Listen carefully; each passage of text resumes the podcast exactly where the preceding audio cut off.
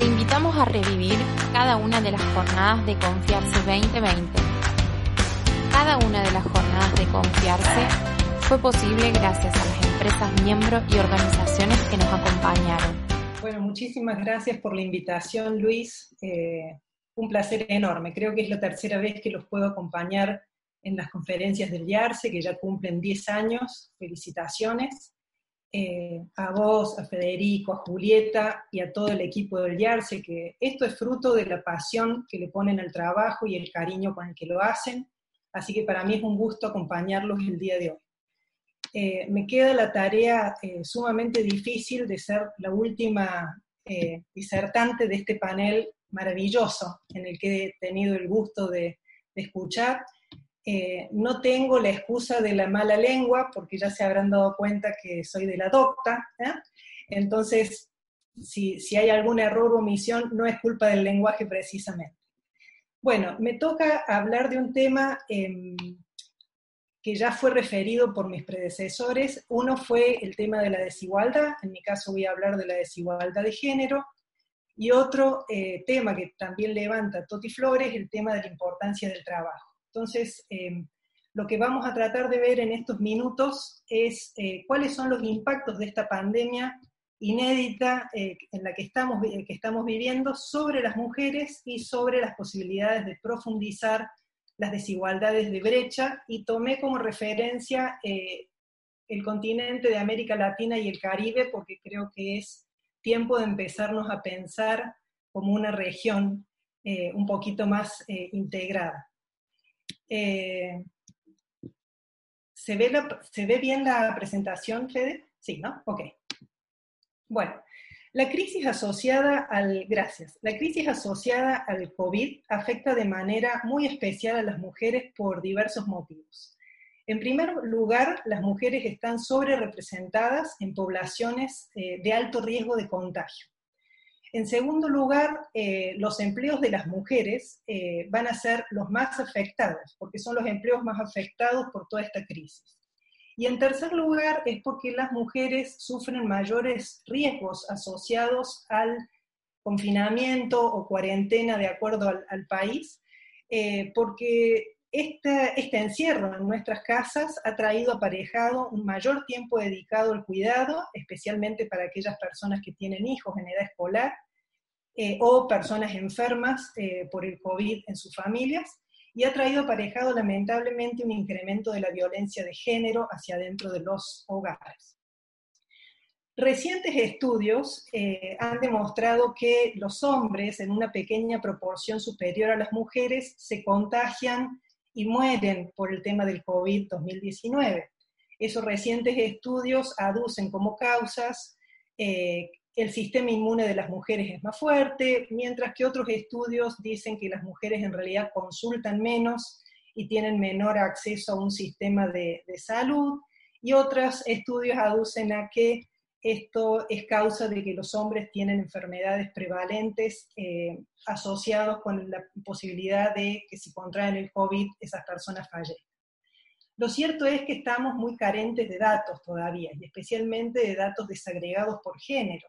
Es bastante difícil em, conseguir rápidamente en la actualización de esta pandemia que va trayendo un montón de consecuencias, encontrar datos desagregados por, por género.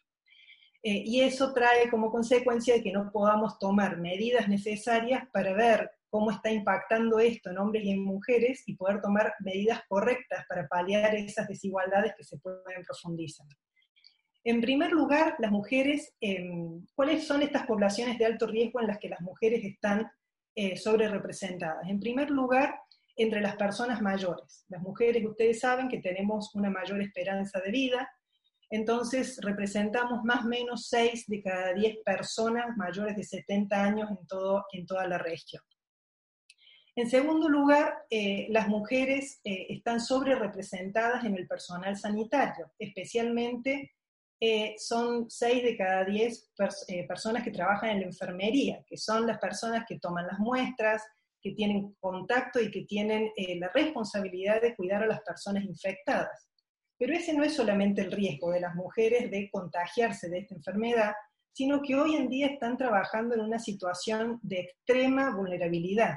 No tienen eh, en todos los casos eh, los materiales de protección mínimos, como por ejemplo, a veces tienen un barbijo por día para usar y ese barbijo se lava y al otro día se... Bueno, son condiciones realmente muy precarias. Y además están trabajando en un contexto de alto estrés. Eso eh, empieza a traer consecuencias en enfermedades mentales o problemas emocionales que después se trasladan quizás hacia la casa también. Y en tercer lugar, las, mujeres están sobre representadas entre las personas que trabajan en los servicios esenciales. Piensen en la cantidad de cajeras en supermercados, farmacias que, han cruzado quizás en estos días cuando salen a hacer algún eh, trámite particular, pero también están a cargo de los servicios de alimentación como comedores comunitarios y todas las redes de cuidados de niños que en algunos países eh, nunca cerraron porque se consideraron servicios esenciales. Ustedes saben que eh, la crisis esta del COVID es una crisis sanitaria, pero también es una crisis económica, social, eh, sumamente impredecible y fuerte y que va a traer consecuencias lamentables e incluso más fuertes de las que estamos previendo al día de hoy. Eh, la CEPAL, eh, en sus proyecciones que va actualizando cada 15 días, prevé un aumento del Producto Bruto Interno de la región de un 9%. Y esto como eh, consecuencia de la caída en las exportaciones, en las remesas, en los ingresos por turismo. Hay países, especialmente piensen en Centroamérica y en el Caribe, que viven esencialmente del turismo. Incluso algunas regiones de nuestro país también eh, el turismo es, un aporte fundamental al PBI. Con esto del aislamiento social y las cuarentenas, esas actividades mueren. Hay causas internas que también provocan esta caída del PBI, como el confinamiento y la imposibilidad de eh, movilidad y, vender productos y comprar, eh, todo lo que es comercio. Hay una, se calcula, la OIT calcula una pérdida del ingreso de los trabajadores informales del 80%, esto es poder adquisitivo que se, pierde, y en nuestros países, lamentablemente, hay una escasa capacidad de ahorro y sustitución de los ingresos. Solamente 11 de nuestros países tienen, por ejemplo, un seguro de desempleo y son eh, con montos quizás muy reducidos y en tiempo acotado, con lo cual es muy difícil eh, sortear eh, esta crisis, especialmente para los estratos socioeconómicos más vulnerables. La caída del PBI va a tener como consecuencia un impacto en el aumento de la desocupación, aumento en la pobreza y aumento en la pobreza extrema. Eh, no me gusta dar malas noticias, pero la verdad que si ustedes ven las cifras son realmente alarmantes. O sea, se, se, está previendo que este año vamos a terminar en el continente con más de 230 millones de personas viviendo bajo la línea de pobreza. Eh, incluso 96 millones bajo la línea de indigencia, lo que pone en riesgo la seguridad alimentaria de nuestra población. Esto va a afectar de manera mucho más dura todavía a las mujeres y a los niños. Eh, en el año 2008, antes de la pandemia, los, eh, por cada 100 mujeres que estaban, perdón, por cada 100 hombres de 25 a 59 años que vivían en situación de pobreza, había 113 mujeres en la misma situación. Especialmente eh, pensamos que esto va a impactar a las mujeres en hogares monoparentales, eh, o sea, jefas de hogar con hijos a cargo. Esto va a afectar eh, la participación laboral de las mujeres que ya están en una situación de desigualdad. Eh, pese a que ha habido unas mejoras sumamente importantes, especialmente en los últimos 20 años en el mercado de trabajo y en el ingreso y participación de las mujeres, solo una de cada dos mujeres en la región participa activamente en el mercado de trabajo contra siete de cada diez hombres. Las tasas de desocupación son más altas para las capacidad o las mayores barreras o brechas que tienen las mujeres para ingresar al mercado de trabajo. Y una vez que lo hacen, eh, las mujeres lo hacen en situaciones o en trabajos un poco más precarios, con menores ingresos y que dificultan eh, en el largo plazo una buena eh, jubilación o pensión para sortear o vivir durante la vejez. en, el, en el caso de las empresas privadas, Ustedes saben que las mujeres eh, todavía siguen sufriendo del famoso techo de cristal, esto es, les cuesta eh, subir en los rangos de dirección. Según estudios de Mercer del año 2018, solo el 16% de los ejecutivos de las empresas de la región eran mujeres, solo el 20% de las firmas de la región cuentan con un gerente general mujer, proporción que encima disminuye a menos del 9% entre las grandes empresas. ¿Esto qué hace? Termina eh, eh, concluyendo en que las mujeres todavía perciben ingresos inferiores a los hombres, pese a a veces a tener mayores eh, cualidades, cualificaciones educativas. Ahora bien, las mujeres que ya están en el mercado de trabajo, que siguen siendo muy pocas, están trabajando en peor situaciones de informalidad eh, son bastante similares entre hombres y mujeres, es muy, muy leve a nivel promedio de la región, eh, las mujeres trabajando en la informalidad.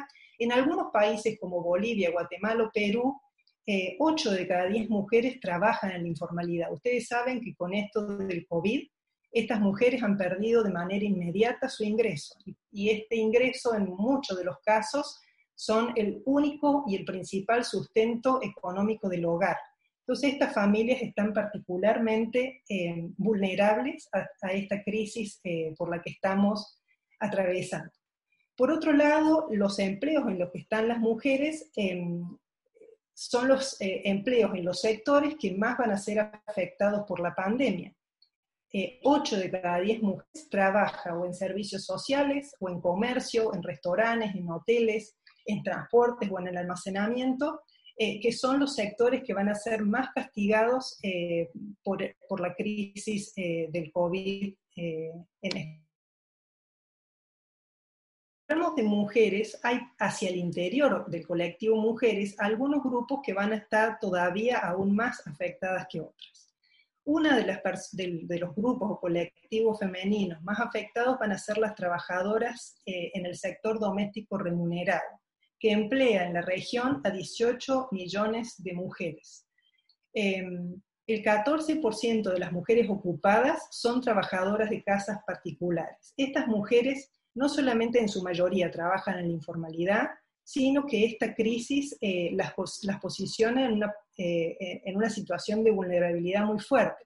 Ante el confinamiento, muchos de sus empleadores, familias, han cerrado sus puertas para evitar el tema del contagio o porque directamente eh, no, permiten las normativas gubernamentales salir a trabajar. En otros países donde estos servicios han seguido eh, vigentes, esas mujeres trabajadoras tienen que tomar o hacer uso del eh, transporte público también entran en contacto con otra familia. Y finalmente el trabajo hacia el interior de esa familia ha aumentado mucho, porque ahora están todos viviendo en la casa. Personas que a lo mejor salían a trabajar o al colegio, están todas viviendo en esa casa. Entonces su trabajo, definitivamente la carga de su trabajo aumentó. Otros grupos de mujeres que, van a, eh, que están siendo afectadas fuertemente por esta crisis social y económica son las mujeres migrantes, muchas de ellas trabajando en el sector doméstico, que, no, que viven en condiciones de hacinamiento, donde la cuarentena es muy difícil de, llevarse a cabo, eh, y con la imposibilidad de volver a sus países de origen. Eh, mujeres afrodescendientes, mujeres indígenas y trabajadoras rurales también eh, han visto afectado fuertemente su trabajo. Recuerden mujeres ya trabajaban en condiciones de mayor eh, eh, déficit de trabajo decente que eh, el promedio de las mujeres y además al haberse cerrado la movilidad social, se cerraron sus puestos o sus mercados donde ellas venden sus productos si se quiere. Ahora bien, la pandemia no solamente pone en riesgo el trabajo de las mujeres en el mercado de trabajo hacia afuera, sino también que pone eh, a las mujeres en una situación de, mucho estrés hacia el interior del hogar. Eh, las mujeres realizaban hasta tres veces, eh, mm, no, quiero decir, invertían hasta tres veces más de tiempo que los hombres en tareas del hogar y de cuidado de los hijos y familiares, antes de la pandemia. hoy en día esos trabajos se aumentaron imagínense que en la región hay más de 170 millones de niños que están sin clases y que están adentro de sus hogares. Además, las personas que se enferman de COVID, eh, si no se enferman y corren riesgo eh, de muerte o están en una situación muy crítica, quedan en sus hogares al cuidado de algunas personas, generalmente mujeres. Durante la pandemia, según una encuesta del Banco Interamericano de Desarrollo, eh, las mujeres declaran ser las principales responsables de la cocina, de la limpieza, del cuidado de ancianos, de preparar comida, de alimentar, eh, de actividades escolares en momentos de encierro. Eh, en, otros países más desarrollados, como Inglaterra, por ejemplo, se han demostrado que las mujeres están invirtiendo hasta cinco horas más por día eh, para ayudar a sus hijos en las tareas eh, del hogar y en tareas recreativas. Finalmente, el confinamiento también, eh, desgraciadamente, ha demostrado aumentar la violencia contra las mujeres, la violencia que sufren en el hogar por sus parejas íntimas. Antes de las pandemias, según las distintas encuestas que había, una de cada cuatro mujeres o el 30% de las mujeres sufrieron violencia física, sexual psicológica por parte de sus parejas íntimas. Durante el confinamiento, estas mujeres ahora están permanentemente viviendo con el agresor dentro de sus hogares, con muy pocas posibilidades de conversar el tema o de pedir ayuda. Eh, sin embargo, eh, a pesar de esa imposibilidad, eh, las llamadas de auxilio han crecido estrepitosamente en todos los países de la región no solamente el, acoso sexual y la violencia doméstica han crecido, sino también se han, eh, incrementado el tema del acoso callejero y las agresiones sexuales en la calle debido al aislamiento eh, de las mujeres que a lo mejor tienen trabajos esenciales. Hoy las calles están vacías. Entonces, para esas mujeres que muchas veces eh, piensan en una enfermera que tiene que volver de noche a su casa, eh, es, la calle se torna un peligro, cosa que no siempre pasa con el tema de los hombres. Por otro lado, algo muy novedoso que se ha incrementado mucho es el tema de, la violencia hacia las mujeres en los escenarios virtuales, escenarios que estamos usando de manera intensiva como nunca en nuestra vida. Eh, hay eh, asociaciones feministas que han empezado a hacer estudios sobre el impacto de la pandemia en, estos, en estos casos que están sin regulación alguna todavía. Entonces son todos temas novedosos que van surgiendo eh, y que es importante seguir y es que es eh, importante que desde la política pública se trate. Ahora bien, para no irnos tan negativos, ¿no? porque ya el, diagnóstico de por sí es bastante terrible, ¿qué se puede hacer?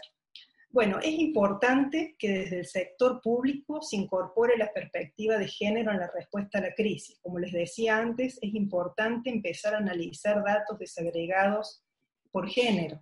Cuánto afecta eh, el COVID a las mujeres y a los hombres, cuánto afectan, porque si no, finalmente lo que hacemos es una política pública igual para todos, pero como todos estamos en posiciones distintas, eh, finalmente esa política pública que está bien intencionada termina muchas veces em, eh, intensificando esas brechas eh, que ya existían previamente. otra cosa muy importante es esto de proteger y reconocer al personal de salud. Las mujeres que trabajan en enfermería, en un montón de casos, sufren agresiones físicas y esto por ahí no está siendo lo suficientemente atendido en, muchos países de la región. Eh, por otro lado, es importante, y esto sí se ha hecho en la mayoría de los países, es asistir a quienes trabajan en el sector informal, eh, como les decía, especialmente las trabajadoras de casa particular o las trabajadoras migrantes. Eh, algo importante es promover la creación de empleos femeninos en los sectores productivos que van a ser reactivados para reactivar el trabajo y la economía. Por ejemplo, en algunos países el gobierno está invirtiendo mucho en infraestructura. que son sectores productivos en los que tradicionalmente las mujeres no estamos insertas. Bueno, deberíamos tratar desde el sector público de ver cómo hacemos que las mujeres puedan insertarse en esos sectores que desde el propio gobierno se van a empezar a reactivar.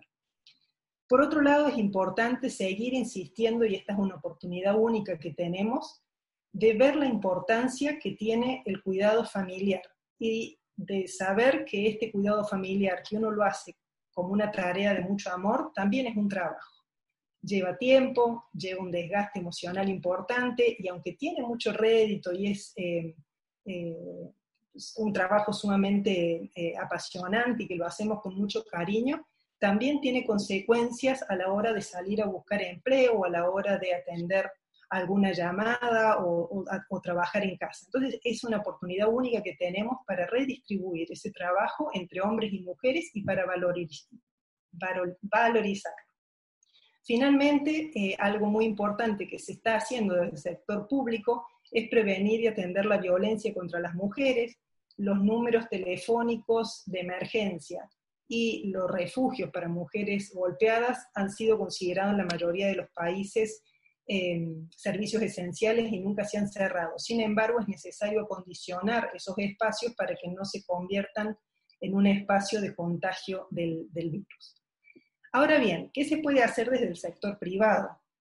Desde el sector privado es muy importante y prioritario, por supuesto, velar por la salud y evitar el, contagio en el entorno de trabajo. En ese sentido, es importante que todos aquellos trabajadores que puedan trabajar desde la casa sigan haciéndolo pese al levantamiento de la cuarentena en algún momento, eh, o acondicionar eh, las oficinas o las fábricas para que haya eh, elementos esenciales de cuidado hacia contraer el virus y se puedan cumplir medidas de distanciamiento social. Es importante desde las empresas también mantener una relación cercana con el personal y ajustar horas de trabajo, entendiendo que estamos todos en casa y que todos tenemos que hacer cargo eh, de, las, eh, de los cuidados familiares. Es importante también conocer y tomar medidas especialmente para las personas más vulnerables dentro de la compañía. En, especialmente en compañías grandes es muy difícil que se conozca, por ejemplo, el historial médico de, cada uno de los trabajadores. Hoy en día eso es esencial. Es importante también hacer focus group o hacer llamadas telefónicas grupales como para que sigan habiendo eh, cierta socialización entre los compañeros de, trabajo. Y también es importante conocer cuál es la posición o la responsabilidad eh, familiar y económica que tiene ese trabajador eh, hacia dentro de su familia.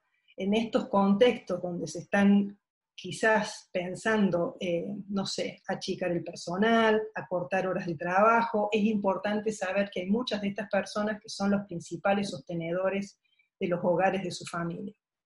Es importante también prevenir la violencia y ayudar a muchas compañeras de trabajo o colaboradoras de la empresa que pueden estar siendo víctimas de violencia en sus hogares disponer de algún servicio de escucha, de acompañamiento, de ayudarlos a hacer la denuncia. Es importante planificar la vuelta al trabajo con un enfoque de género, entendiendo que eh, las escuelas no sabemos cuándo van a, volver a operar eh, de manera presencial y en forma eh, sostenida. Es importante desplegar líneas específicas de responsabilidad social corporativa para contribuir con las respuestas a la crisis. En ese sentido, hay muchos ejemplos de empresas a lo largo de la región que han destinado fondos eh, eh, para ayudar, por ejemplo, a hogares a donde se atienden mujeres víctimas de violencia. Finalmente, como para hacer una reflexión final, la crisis del COVID nos va a impactar a todos y va a tener consecuencias, la verdad que tanto económicas como sociales, bastante fuertes. Sin embargo, eh, la intensidad de los costos y la capacidad o velocidad de recuperación es diferente según los grupos poblacionales de los que estemos hablando.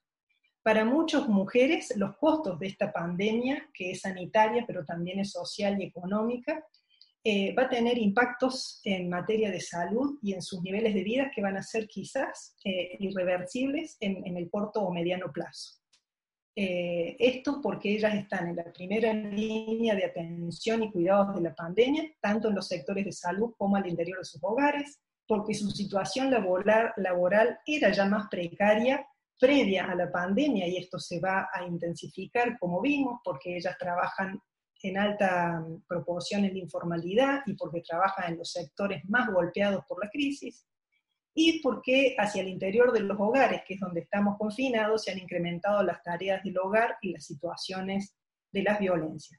Mitigar los costos de la pandemia desde el punto de vista de género tiene que ser eh, prioritario, tiene que incorporarse en cualquiera de las organizaciones que eh, se preste de ser eh, inclusiva, igualitaria y demás.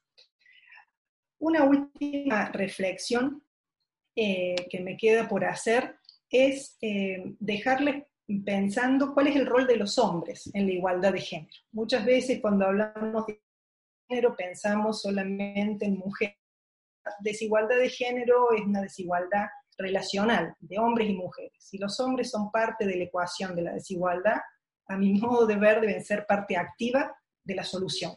Eh, los hombres tienen mucho para, aportar, tanto hacia adentro de sus familias, como padres de familias, como parejas, como en las empresas, siendo líderes o siendo compañeros de trabajo. Es importante que tomen eh, conciencia de esta desigualdad que afecta todavía a, muchas de las mujeres y que hace que las mujeres no puedan desplegar todo su potencial, eh, que es bien rico y que es necesario para poder salir de esta crisis. Acá yo cierro, así que si hay alguna pregunta, sugerencia, feliz de escucharlos. Muchísimas gracias, Karina. Eh, la verdad es que es, dura la foto, pero me parece fantástico conectar con esto que decía Odette, ¿no? Eh, entender las señales y los signos. Eh, claramente, estos datos no son puros números, son personas, son personas que sufren, son personas que van a profundizar incluso su sufrimiento y, su nivel de vulnerabilidad y de marginalidad.